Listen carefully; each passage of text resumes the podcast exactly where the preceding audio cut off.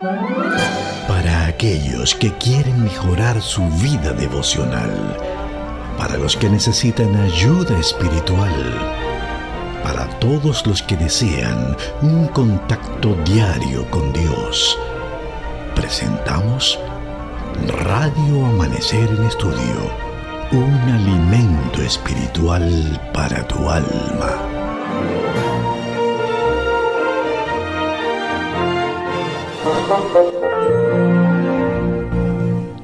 Definitivamente hemos sido bendecidos esta semana al estudiar el mensaje de Hebreos. Esta semana fue maravillosa. Es el segundo es la segunda lección de este gran, gran folleto, de esta gran guía de estudio, en estos postreros días, el mensaje de Hebreos. Hemos, nos hemos acercado más a Jesús de alguna manera. Hemos, el concepto que tenemos del ministerio de Cristo ha sido eh, ampliado en nuestras mentes. Y en este día nosotros estamos, vamos a trabajar específicamente con un resumen de todo lo que ha pasado en la semana, de todo lo que hemos visto.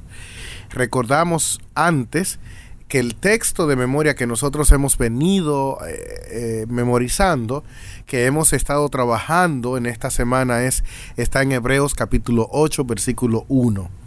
En Hebreos capítulo 8, versículo 1 dice, ahora bien, el punto principal de lo que venimos diciendo es que tenemos tal sumo sacerdote, el cual se sentó a la diestra del trono de la majestad en los cielos. Bendito y alabado sea el nombre de Dios. Tenemos con nosotros, naturalmente, al pastor Domingo Guzmán, quien es la persona que ha estado y estará con nosotros, si Dios lo permite, comentando esta hermosa lección. Pastor, qué bueno que estamos en el fin de semana ya y ha sido de bendición esta, esta lección, la lección de esta semana. Muchas gracias, Pastor Moisés Valdés. Saludamos con aprecio y cariño a todos los amigos oyentes de Radio Amanecer y de este espacio Radio Amanecer en Estudio. Y tal como usted señala, esta ha sido una semana bendecida en la que hemos podido apreciar eh, varias, eh, varios aspectos de la obra de Cristo, aspectos muy importantes. Hemos aprendido verdades en relación a la obra y la, y la forma en la que el Señor hace esa obra que definitivamente han de incidir positivamente en nuestro enriquecimiento espiritual y sobre todo en nuestra actitud, porque entendemos que en la medida en que vamos aprendiendo y conociendo más de la palabra, pues nuestra vida toma eh, una dimensión distinta desde esa perspectiva. Así que vamos a pedir la bendición de Dios para que al repasar pues los aspectos que hemos visto durante la semana, pues podamos eh, poner en práctica esas enseñanzas y podamos eh, todavía generar mucha bendición para nosotros.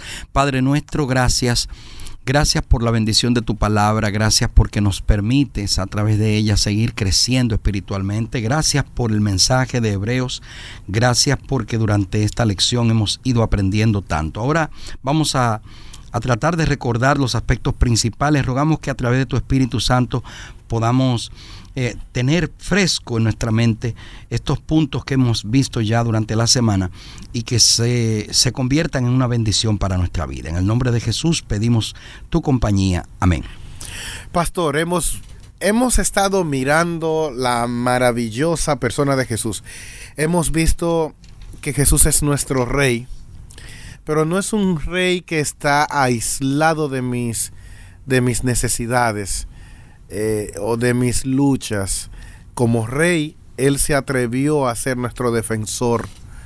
Tomó el rol de defensor.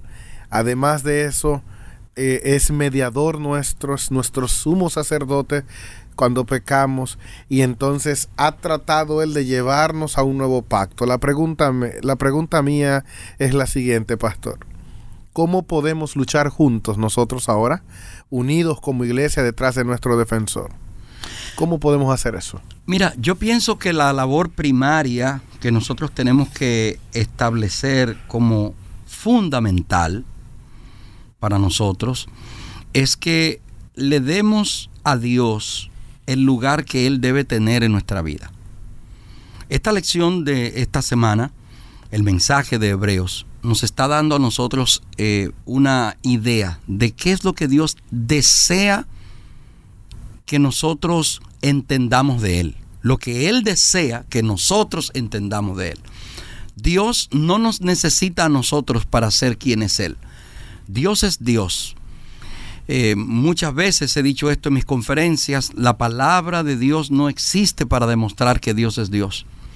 Dios no necesita demostrar lo que Él es. Y abro un paréntesis y le digo, hermano querido, hermana querida, el día que usted tenga que salir a demostrar lo que usted es, ya usted dejó de serlo.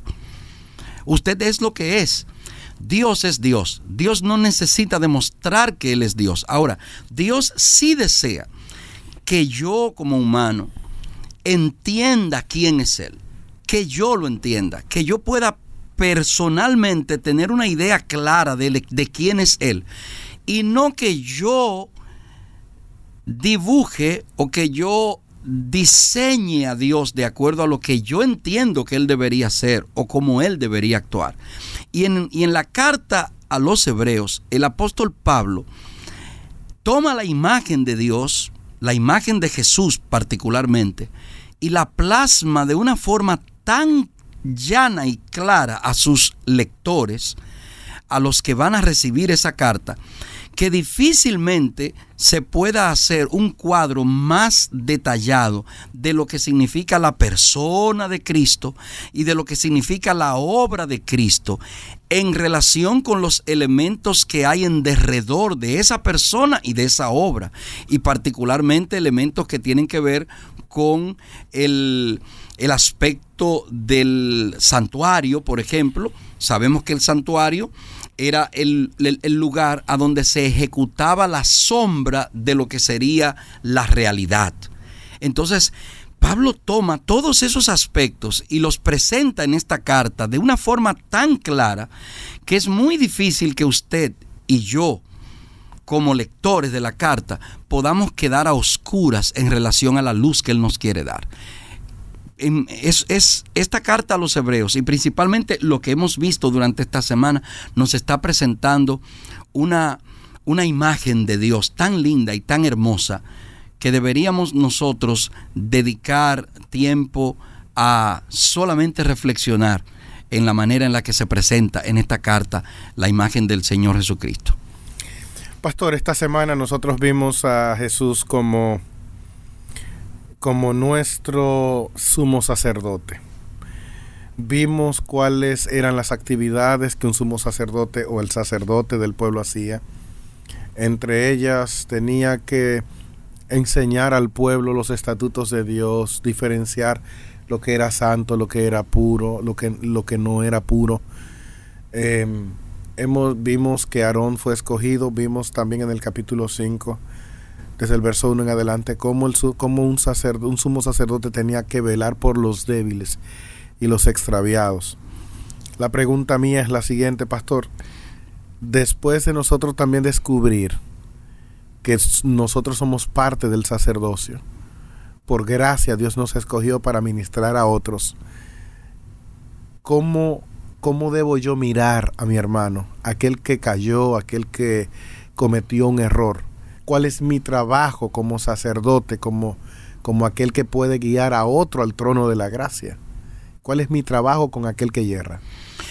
Fíjate, dentro de las funciones, y eso lo aprendimos durante la semana, dentro de las funciones del sacerdocio, además de la representación del individuo y de la mediación, estaba también el trabajo de enseñanza nosotros, en esta función que Dios nos ha dado de real sacerdocio, debemos comprender que la labor principal que ejecutamos es la de transferir el conocimiento que tenemos de Dios hacia quienes no lo tienen.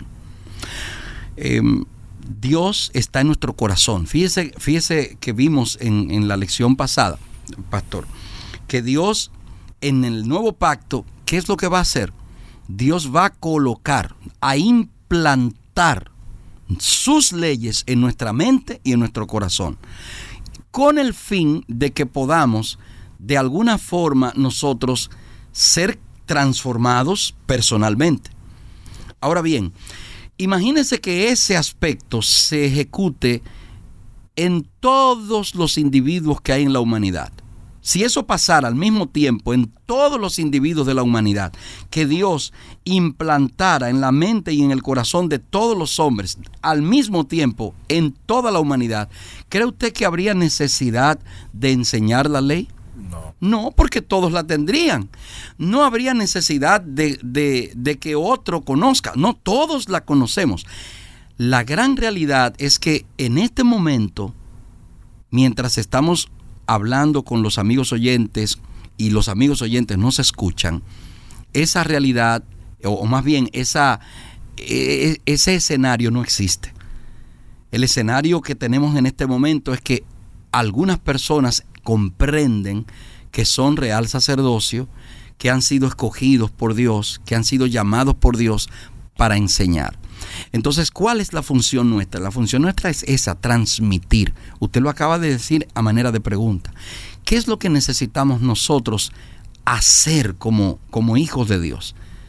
Necesitamos transferir el conocimiento que tenemos de Dios en una obra sacerdotal hacia quienes no le conocen. Hermano querido, dije hace un par de días, cuando usted está dando un estudio bíblico, usted está haciendo la función de un sacerdote la función de enseñanza de un sacerdote, de interceder de un sacerdote, de ser el mediador entre el conocimiento de Dios que necesitamos impartir a la gente y la gente que lo, que lo debe recibir. Usted es el instrumento. Entonces, cuando como sacerdotes nosotros tenemos la bendición de poder transmitir conocimiento hacia las personas, estamos eh, siendo instrumentos en las manos del Todopoderoso. Pastor, hay otra pregunta que... Pastor, ¿en qué nos beneficia a nosotros saber, como dice el texto de memoria, que Jesús está sentado a la diestra de la majestad del cielo? Citábamos también a Hebreos capítulo 12, versículo 2, que dice, sentado en el trono de Dios, evidentemente la diestra del trono de Dios. Entonces, ¿en qué me beneficia a mí saber que Jesús está sentado a la diestra de Dios? Eh, ¿En qué cambia eso la vida de un creyente, de alguien que cree en Dios, que estudia la palabra? ¿En qué le ayuda? Bueno, yo pienso que tu pregunta eh, es, es una pregunta que podemos nosotros apreciarla eh, y contestarla desde una perspectiva humana. Cuando nosotros eh, tenemos una necesidad y vamos en busca de quien supla esa necesidad, nos gustaría estar seguros de que quien va a suplir esa necesidad realmente lo puede hacer. muy, buen, muy buen concepto. Claro, o sea, si yo, si yo ando buscando algo y eso que ando buscando me, dicen, Moisés te lo puede resolver. Y voy a poner, voy a llevarlo a un plano más, más práctico y más claro. Siempre mi esposa dice que yo explico demasiado las cosas, pero me gusta explicar las cosas de tal manera que, que pueda ser comprendido. Imagínese usted que yo ande detrás de aguacates y yo quiera comprar aguacates. Y me dicen, vaya donde Moisés Valdés, que ese es el que sabe de aguacate y yo voy donde eh, caminando hacia donde ti, hacia donde Moisés, y yo alcanzo a ver a Moisés comprando aguacate. ¿Cómo yo me sentiría? ¿Qué pensaré en ese momento? Óyeme, pero si yo vengo donde Moisés a buscar aguacate y él está comprando aguacate, yo tengo problema. No Moisés, Moisés no tiene problema, el que tiene problema soy yo, porque yo estoy yendo donde él a buscar aguacate y él tiene que comprarlos. O sea, hay una situación clara allí de, de que mi necesidad yo no la voy a poder suplir como yo esperaba. Ahora, en ese versículo de Hebreos se nos está diciendo a nosotros, ahora bien, el punto principal de lo que venimos diciendo es que tenemos tal sumo sacerdote, el cual se sentó a la diestra del trono de la majestad en los cielos. ¿Qué es lo que yo ando buscando? Yo ando buscando como, como, hijo de Dios llegar al cielo.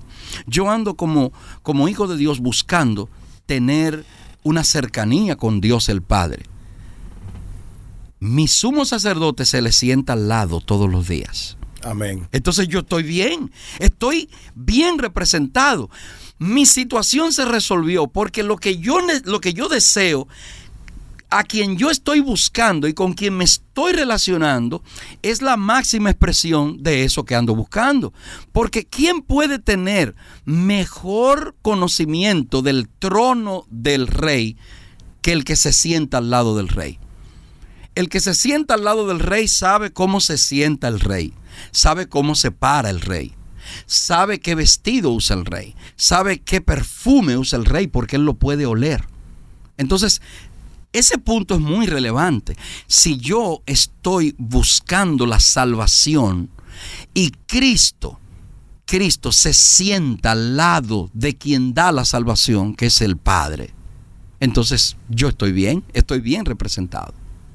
Pastor, eh, impresionante, impresionante saber, como usted lo explica, real, como, como usted lo explica, realmente es, es algo que puede llenar a uno de gozo saber que quien está sentado ahí conoce al rey y que quiere hacer el rey.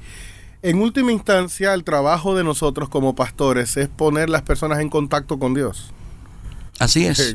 después de ahí no hay nada. Nada más. el, trabajo de todo sacerdote es poner al pueblo, es ser un enlace entre Dios y el pueblo, eh, ayudar a que la relación vuelva, vuelva a tener sentido y sea concretada. Y me gustaría añadir, Pastor Moisés, y qué bueno que usted hace esa acotación, porque nuestra humanidad, nosotros somos tentados a creer que el liderazgo, que la eh, la forma en la que alguien nos ha ayudado a crecer espiritualmente puede ser un motivo para yo llegar a pensar que estoy más cerca de Dios porque estoy al lado de X o Y individuo, o porque yo escucho a X o Y persona, o porque estoy en la, sentado en tal iglesia. No, mi querido. La salvación, la salvación se alcanza por medio de Jesucristo. Y el pastor está circunscrito a una relación con el miembro de iglesia o con la persona con la que trabaja, tal como usted lo acaba de expresar, con un solo objetivo, conducir a la persona a conocer a Dios no a que usted le presente a Dios de la manera en la que usted cree en Él o de la manera en la que usted lo ve a Él, sino que esa persona llegue a tener una relación particular con Dios. Porque es muy importante que sepamos que la relación con Dios es una relación personal. No es una relación de carácter eh, colectiva. Yo no puedo tener una relación colectiva con Dios. Yo yo. No estoy hablando de, la, eh, de, mí como, no estoy hablando de mí como parte o miembro de un, de un grupo religioso. De, claro, eso, eso existe. Ahora, yo como persona no puedo tener una relación colectiva con Dios, porque yo soy yo solo. Exacto. Eso es algo que debe, debe comprenderse. Pastor, si yo fuera un oyente, y lo soy, de Radio Amanecer Internacional, y a veces eh, escucho la lección impartida por otra persona, si yo fuera un oyente en este momento que tengo por mis errores, he perdido mi familia. No perdí mi familia por los errores de, ellos o, o, de mi esposa. Estoy hablando de mí como persona. Si yo acabo de perder mi familia o se acaba de descubrir que yo tomé algo que no era mío, algo que no me pertenecía. O me he dado cuenta que realmente soy una persona demasiado débil. Y ok, ahora Dios está, Jesús está sentado a la diestra del Padre, ¿no? Pero yo me siento indigno para llegar al trono. Usted puede estar seguro, pastor, que en este momento, en este preciso momento, hay cientos y cientos de personas que se sienten indignos al ver la majestad de Jesús, el, su misericordia, bueno, al ver su grandeza, al estar sentado ahí, al, ser el mediador, al ser el, rey, pero yo me siento indigno. ¿Qué, en base a la lección que hemos estudiado, eh, qué parte del ministerio de Cristo nos asegura que podemos acercarnos? Fíjate, ese aspecto que acabas de presentar es posiblemente lo más relevante de la lección de esta semana. Lo más relevante. Esta semana nosotros hemos aprendido que Jesús no se limitó a, a tener todas las capacidades para representarnos, todos los elementos y herramientas para representarnos. Él no se limitó a eso. Jesús hizo algo más que eso.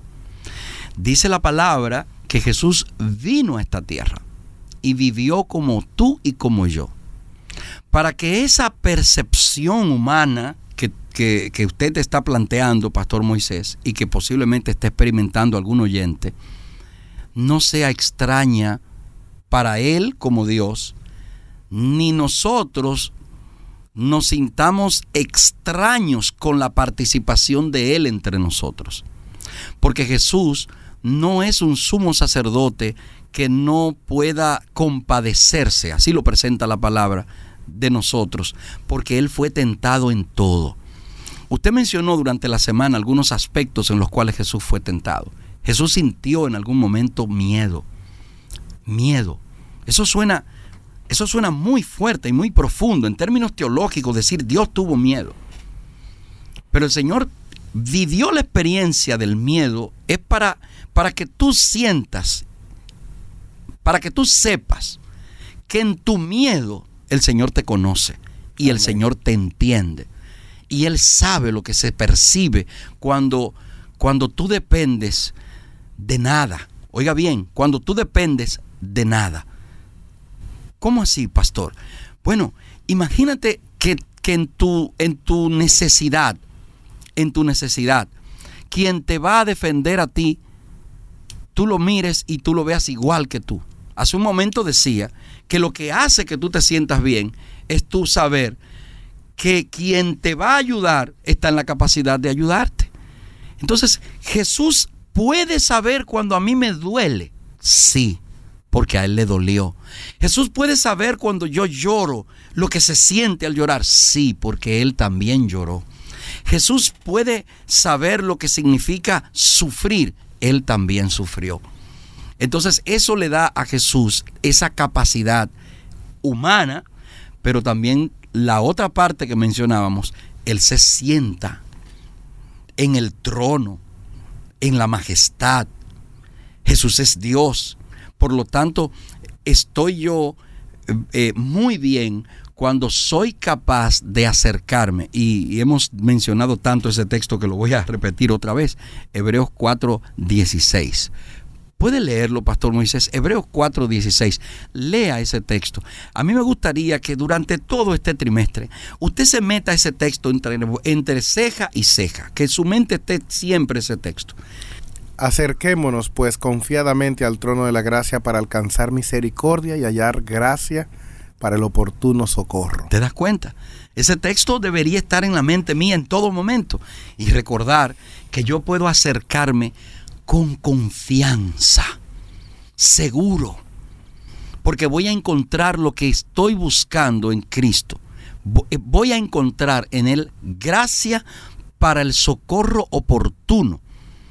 Porque el socorro que no es oportuno, que no venga, que no venga, pero un socorro que llega en el momento en que yo lo necesito. Eso es algo maravilloso. Eso es algo maravilloso. Entonces, eso es lo que Cristo quiere ser para mí, el oportuno socorro en mi vida. Muchas gracias, amigo que nos escucha. Muchas gracias, pastor, por estas, estos comentarios.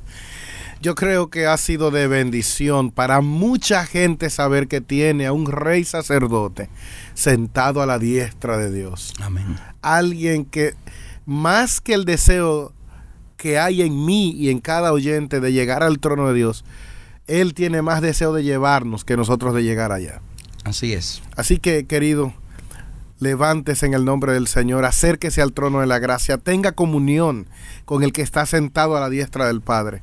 Y usted puede asegurar en esta semana que Jesucristo, Jesucristo, le ha declarado a usted que usted puede entrar en la presencia de su Padre. Oramos. Padre, muchas gracias por tu misericordia y por tu paz. En este momento te pedimos que tu nombre sea glorificado y que cada vida pueda entender que tiene un sumo sacerdote sentado ante la majestad del cielo intercediendo por cada uno de nosotros. Somos débiles, pero tenemos a nuestro hermano mayor que fue tentado en todo, pero salió victorioso. Gracias porque esa victoria tú la quieres acreditárnoslas a nosotros. En el nombre de Jesús. Amén. Amén. Para aquellos que quieren mejorar su vida devocional, para los que necesitan ayuda espiritual, para todos los que desean un contacto diario con Dios, hemos presentado Radio Amanecer en Estudio, un alimento espiritual para tu alma.